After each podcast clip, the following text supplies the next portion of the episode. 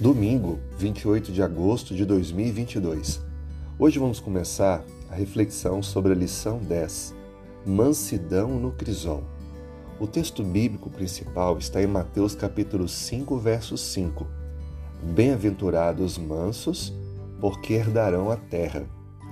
Nessa semana entenderemos um pouquinho mais sobre a mansidão.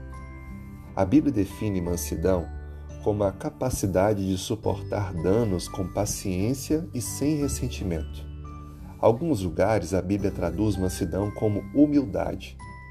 É importante notar que o crisol, ou seja, o sofrimento, é um melhor lugar para se aprender a mansidão, a verdadeira mansidão. A mansidão bíblica, ela é uma necessidade, porque ela é uma arma que todo cristão tem para usar no momento em que ele é humilhado, perseguido, criticado, zombado e maltratado pelas outras pessoas. É importante também aprendermos que, ao longo da história bíblica, há exemplos sobre como se portar e agir diante das lutas, provas e adversidades. Alguns profetas tiveram a sua vida como exemplo para o povo. É o caso, por exemplo, de Ezequiel. No capítulo 24, do verso 15 a 27, encontramos um fato bem interessante. Deus avisou Ezequiel que a sua esposa morreria. E então Deus orientou, antes que isso acontecesse, como Ezequiel deveria se portar.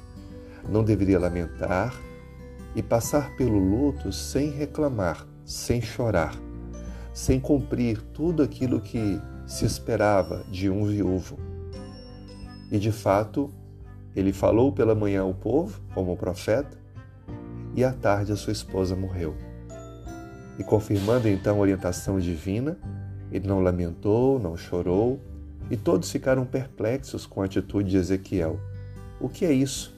E então, no versículo 24, ele diz: Assim vos servirá Ezequiel de sinal, segundo tudo o que ele fez, assim fareis. Quando isso acontecer, sabereis que eu sou o Senhor Deus.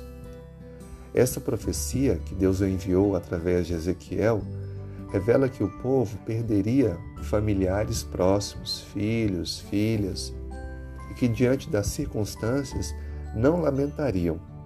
Deus então deixou claro que quando isso acontecesse, evidenciaria então o exemplo profético na vida de Ezequiel para o povo.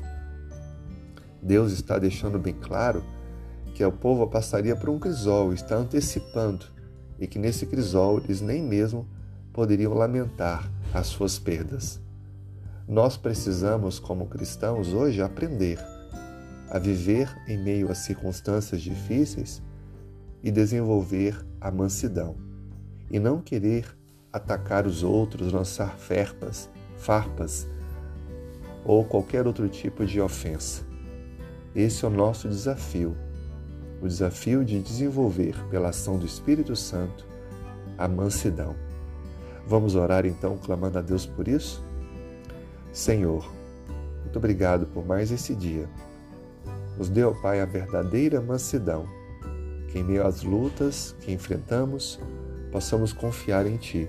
Dê-nos um bom dia, oramos em nome de Jesus. Amém.